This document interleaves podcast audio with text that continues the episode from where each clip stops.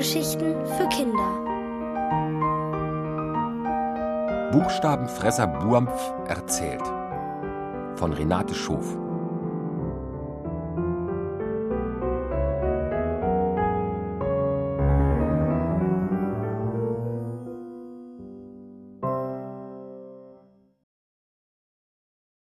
Wie schmeckt ein I? Mama findet, das Lied Drei Chinesen mit dem Kontrabass sei kein Schlaflied. Es macht so wach, sagt sie. Aber Paul hat das Lied gerade von seiner großen Schwester Tina gelernt, und die beiden singen es so gern, dass Mama auch heute Abend nachgibt. Aber nur eine Strophe, bittet sie und setzt sich auf Pauls Bettrand.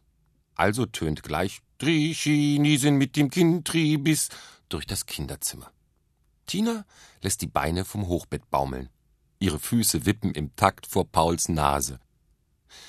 Nach Mamas gute Nachtküssen verschwinden Tinas Beine unter der Decke, sie dreht sich auf die Seite und schläft auch gleich ein. Leise geht Mama hinaus. Paul liegt noch wach und denkt an das Bild, das Tina ihm im Liederbuch gezeigt hat. Drei Chinesen, die mit einem Kontrabass Musik machen. Er freut sich auf die Schule, wo man solche Lieder lernt und Buchstaben und lesen. In vier Tagen ist es endlich soweit. Tina kommt schon in die zweite Klasse. Manchmal zeigt sie ihm Buchstaben, zum Beispiel wie ein A aussieht oder ein I und wie daraus Wörter werden. Seinen Namen kann Paul sogar schon schreiben. Darüber denkt Paul nach, als er plötzlich ein leises Jammern hört. Oh, mein Bauch, so ein fürchterliches Bauchweh. Hey, ist da jemand? Ruft Paul. Einen Moment bleibt es still. Dann ertönt die Antwort. Ich, Buampf. Ich habe solche Bauchschmerzen. Angestrengt schaut Paul in die Richtung, aus der die Stimme kommt. Obwohl Mama die Vorhänge vor das Fenster gezogen hat, ist es nur dämmerig im Zimmer. Nicht richtig dunkel. Paul kann ziemlich viel erkennen. Aber niemanden, der Buampf heißen könnte. Wo bist du denn? fragt er deshalb. Statt einer Antwort erscheint Tinas Kopf über dem Rand des oberen Bettes. Sag mal, mit wem redest du da eigentlich? Möglichst gleichgültig, sagt Paul. Och, nur mit Buampf.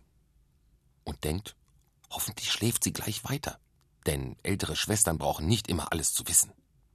Aber nun wird Tina richtig munter. Buampf? Was ist das denn? Das ist ein Buchstabenmampfer, der ganz furchtbares Bauchweh hat meldet sich die Stimme wieder. Paul spürt, wie sich etwas auf seine Bettdecke setzt, oben auf den Berg, den seine angewinkelten Knie bilden. Tina kommt von ihrem Bett heruntergeklettert und schlüpft zu Paul unter die Decke. Vorsichtig, ruft er und zeigt auf den Knieberg. Da sitzt er doch. Ich sehe nichts, sagt Tina. Ein Kichern ertönt. Man kann mich auch nicht sehen. Ich bin ein Kobold aus der Familie der unsichtbaren Buchstabenfresser. Paul wundert sich, dass man Buchstaben fressen kann. Bisher dachte er, man könnte sie nur lesen und schreiben. Doch Buampf schwärmt. Hm, Buchstaben sind lecker. Ein I zum Beispiel schmeckt frisch wie Pfefferminz. Immer wenn ein I herumschwirrt, spitze ich die Lippen und schnappe es mir. Als ihr euer Lied von den Chinesin gesungen habt, habe ich mir alle I herausgepickt. Du schluckst Buchstaben einfach so aus der Luft, staunt Tina. Das tut ihr doch auch. Aber ihr esst sie mit den Ohren und nennt das Hören. Oh, wieder stöhnt der unsichtbare Kobold, weil ihn die vielen I im Bauch pieken. Paul hat Mitleid mit Buampf und fragt ihn, ob er nicht einfach die zu viel gefressenen I wieder ausspucken kann. Die Idee gefällt Buampf. Ja, aber statt sie auszuspucken, erzähle ich euch lieber eine Geschichte, in der ganz viele I vorkommen. Tina wünscht sich etwas mit einem Igel, denn der hat am Anfang des Wortes ein I. Und Paul fällt die Libelle ein, weil sie so schlank ist wie ein I. Der Kobold überlegt kurz und dann beginnt er zu erzählen. Dies ist die Geschichte vom Igel, der in einen Spiegel schauen will.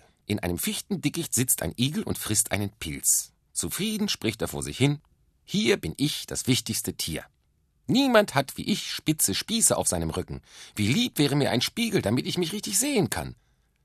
Über ihm im Baum sitzt ein Distelfink und kichert. Du willst wichtig sein? Du kannst ja nicht einmal singen. Auf die Idee zu singen ist der Igel tatsächlich noch nie gekommen, obwohl ihm das Singen der Vögel gut gefällt. Ob Singen wichtig ist? Nachdenklich trippelt er zu einer Lichtung mitten im Wald. Inzwischen hat der Distelfink dem Hirsch berichtet, dass sich der Igel für so wichtig hält, dass er sich im Spiegel betrachten will. Der Hirsch ist empört und läuft zur Lichtung. Dort springt er dicht neben dem Igel hin und her. Kannst du vielleicht springen, so wie ich? will er wissen. Der Igel flieht vor Schreck hinter eine Fichte und rollt sich zusammen. Will wichtig sein und kann nicht einmal springen. Der Hirsch sieht ihm mit Geringschätzung hinterher und verschwindet dann mit starksigen Hopsern zwischen den Birken. Vorsichtig schiebt der Igel seine Schnauze wieder unter den Stacheln hervor. Auf die Idee zu springen ist er noch nie gekommen. In diesem Moment sirrt eine Libelle über die Lichtung. Ihre durchsichtigen Flügel glitzern in der Sonne. Als der Igel sie sieht, seufzt er laut auf Und fliegen kann ich auch nicht. Die Libelle, die den Igel gehört hat, wispert erstaunt Warum sollte das für einen Igel wichtig sein? Und so erzählt ihr der Igel, dass der Distelfink singen, der Hirsch springen, er selber aber gar nichts könne. Du hast doch Stacheln, mit denen du dich wehren kannst. Das ist doch wichtig für dich, erinnert ihn die Libelle. Das tröstet den Igel, und weil die Libelle so freundlich ist, verrät er ihr, dass er zu gern einmal seine Stacheln in einem Spiegel betrachten möchte. Ich fliege oft über einen riesigen Spiegel und sehe mich darin, sagt die Libelle darauf. Aber man muss vorsichtig sein, denn auf diesem Spiegel kann man nicht sitzen.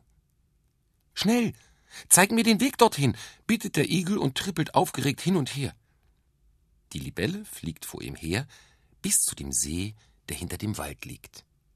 Als der Igel schnaufend dort ankommt, liegt der See wie ein schimmernder Spiegel vor ihm. Er klettert auf einen Stein am Ufer und schiebt neugierig seine Nasenspitze vor. Im Spiegel des Wassers kann er seine Schnauze erkennen. Dann beugt er sich noch ein bisschen weiter vor, um auch einen Blick auf seine Stacheln zu werfen, verliert den Halt und plitsch fällt er ins tiefe Wasser. Kaum taucht seine Nasenspitze auf, ruft die Libelle ihm zu Schwimmen. Mit allen vier Beinen beginnt der Igel zu strampeln, bis er merkt, dass er schwimmt. So erreicht er ein flaches Stück Ufer und klettert an Land. Wie wichtig ist es doch, dass Igel schwimmen können, zirpt die Libelle. Und der Igel schnauft zufrieden. Der Distelfink kann singen, der Hirsch springen und ich kann sogar schwimmen. Damit beendet Boampf seine Geschichte und seufzt erleichtert auf. Alle I hat er aus sich heraus erzählt und sein Bauch tut nicht mehr weh. Er flüstert noch ein Gute Nacht. Dann ist es still. Gähnend steigt Tina die Leiter hinauf in ihr Bett. Paul schließt die Augen. Und mit dem Gedanken daran, wie er in diesem Sommer schwimmen gelernt hat, schläft er ein.